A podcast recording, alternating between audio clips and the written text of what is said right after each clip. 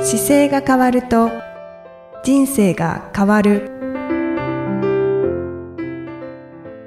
こんにちは。姿勢治療科の中野孝明です。この番組では、体の姿勢と生きる姿勢、より豊かに人生を生きるための姿勢力についてお話しさせていただいてます。今回もイキさんよろしくお願いします。こんにちは、生きみえです。よろしくお願いいたします。さて、今回は、リスナーの方からいただいたご質問に中野先生にお答えいただきます。はいよろしくお願いいたします。はいい、お願いします。ただいたのは、ポッドキャストネーム、パンくん、はい。東京都女性の方です。パンくんですか女性の方でござい ます。はい、えー私は一児の母です。昔から猫背、首が前に出ているとよく言われていてうん、猫背は私のトレードマークと言われてしまうくらいです。29歳の時、息子を出産し、その際は切迫早産で入院しましたが、結果、早産での出産となりました。いろいろ原因はあるとは思いますが、姿勢が悪いと骨盤の歪みによって早産になりやすいということを知り、びっくりしました。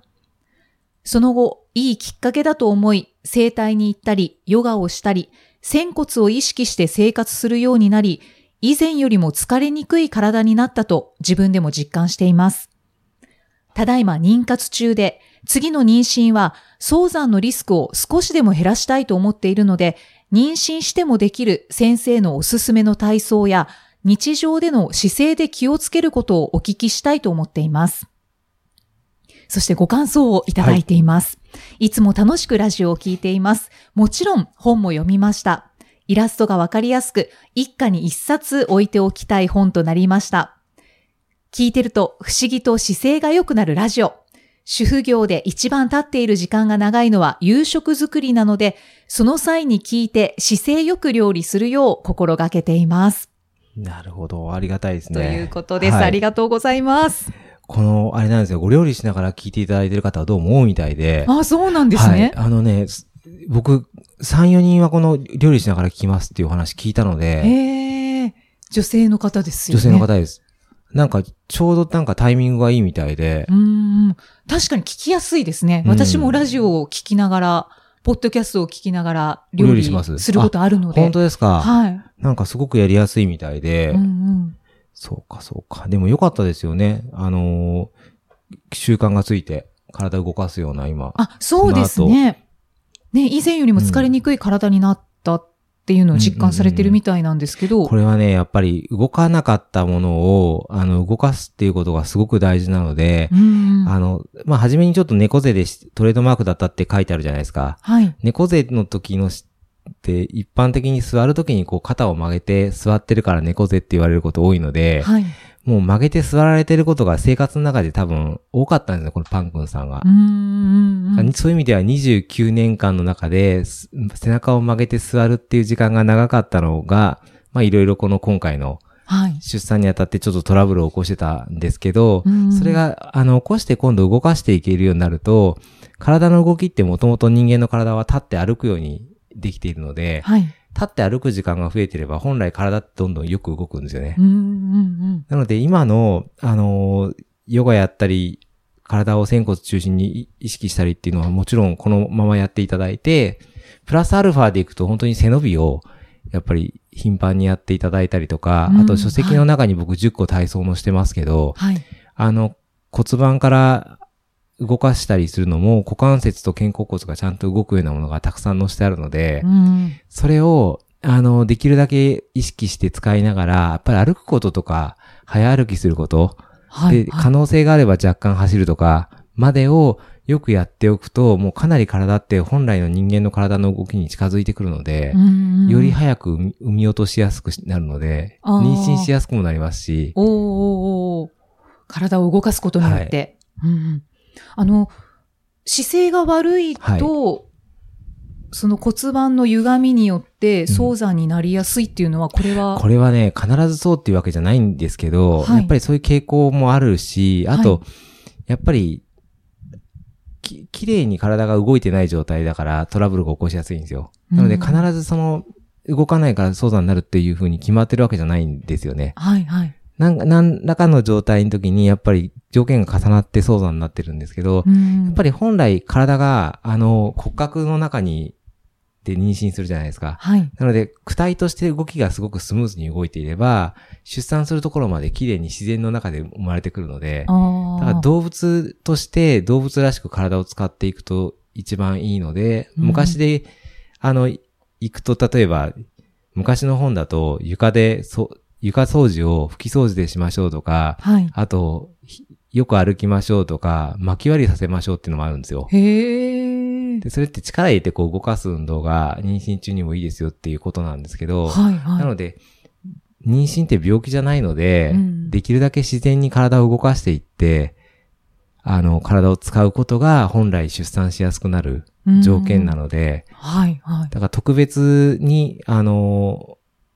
何かするというよりは、その特別の妊娠する前から体を動かす習慣を作っておいて、うんうん1日と言わず1週間の中に必ずそう体育の時間が入るような、うんうんう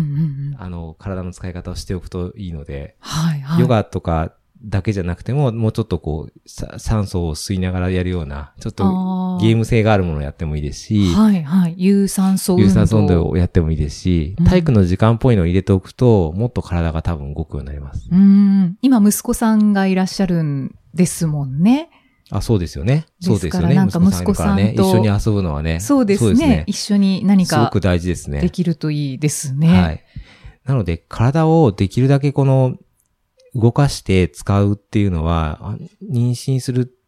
時も必要だけど、それ以外の時も常に人間ってやっぱり動物なのでう、ん動いてること自体がやっぱり大事なのでうん、それを、その時間を、あの、一日の中で取れなくても一週間の中では必ずどっかに体育の時間入れてあげた方がいいので、はい。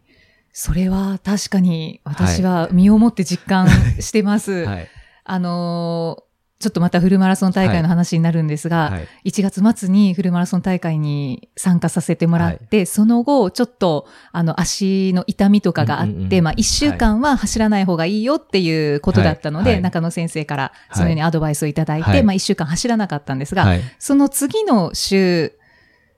と、えっ、と、その2週間ぐらいですね、はい。はい。仕事が詰まっていて、はい。走らなかったんです。はい。そしたら、急になんか体がちょっとこう硬い感じが自分の中でしてたので、やっぱり体を動かすって本当にこう柔らかくするっていう意味も含まれているんだなっていうのはもう身をもって実感してますそうですね。ね。力抜いて動かしてるとやっぱりどんどん体動くようになってくるので、うんうんうん。なので有酸素運動をやっぱりこの今の中に今度さらに入れていくと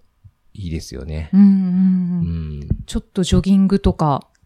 そうですねいいでジすョかギンねグ、お子さんの年齢が何歳かが載ってないですけど、まあ子供と遊ぶっていうの一個だし、はい。あとご主人が見えたらご主人と週末に遊びに行く中中で体を動かしながら子供を入れて遊べるようなうんうん、ものをやっていけるとやっぱりいいですよね。そうですね。あと妊娠してもできるおすすめの体操があれば妊ということな娠んですしけてど。も、あの、その、あ、やっぱり初め妊娠してすぐの時は、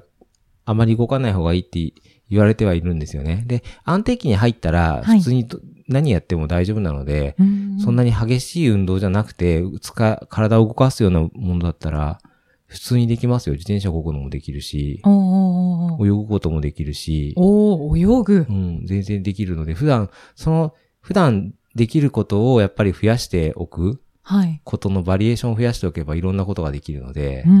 ん。そうか、妊娠する前からそうでですすそうですだね。じかゃらあ。妊娠してから急にやるっていうよりは、妊娠してる前からやっておいて、でその中で、じゃあ妊娠して自分の体調とコンディションによって、これできるかなとか、うっんうんうん。はいはい。ていうのをいろいろバリエーションつければいいので、うん体操としては、体操としてどは、あの、体操としてもそんな特別変わんないんですよね。うんあの、股関節をこう前曲げていくような体操になってくるのが一番やりやすいかもしれないですけど、あうんの床で足の裏をつな、ひっつけてはいは前い倒すような運動とか、はい。あのー、そうですね、股関股関節伸ばすストレッチだったりとかう、ん書籍で出しさせていただいてるものが一番やりやすいですかね。背伸びはとにかくでもやっぱりやりやすいので、背伸はびこう上げてきて、そこからこう左右に動かすとかでも、まっすぐ伸ばした状態から左右に動かすと、お腹の横も伸びますよね。そうですね。で気持ちいいです前ね。後も伸びるし、ひねることもできるので、その気持ちいい動きっていうのをなるべく大きくやっていければ、非常に体は柔軟性ができていいと思います。うん股関節をやっぱり、こうよくストレッチした方がいいとかありますかそうですね。座りっぱなしになったりしない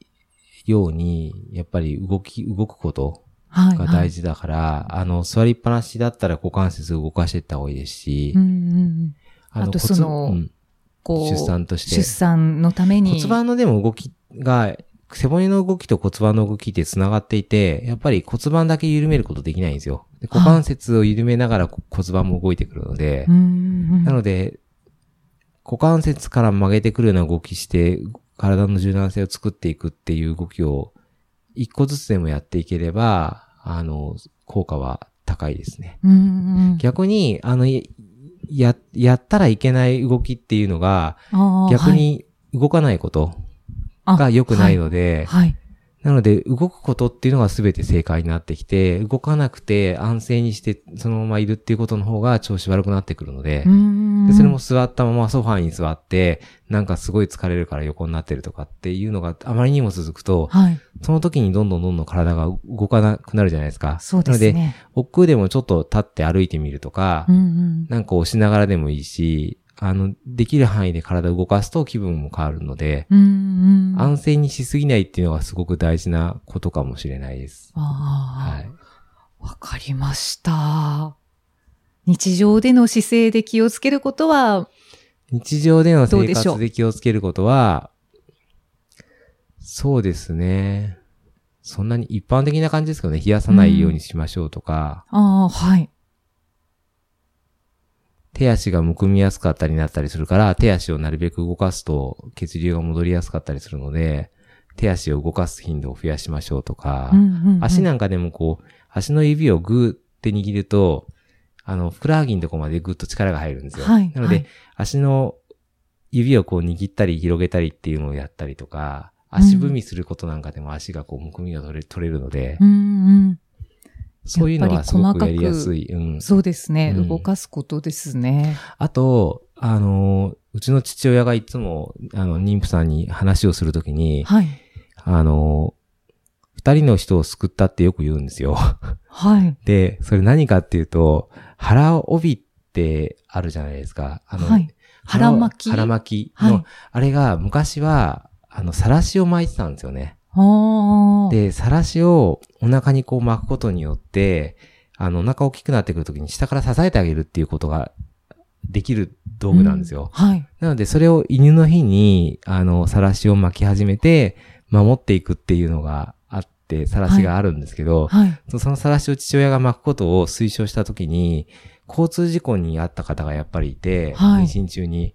その方がさらしを巻いてたから、本当は、あの、赤ちゃんに当たってたんですけど、はいさらしのおかげで、あの、け母体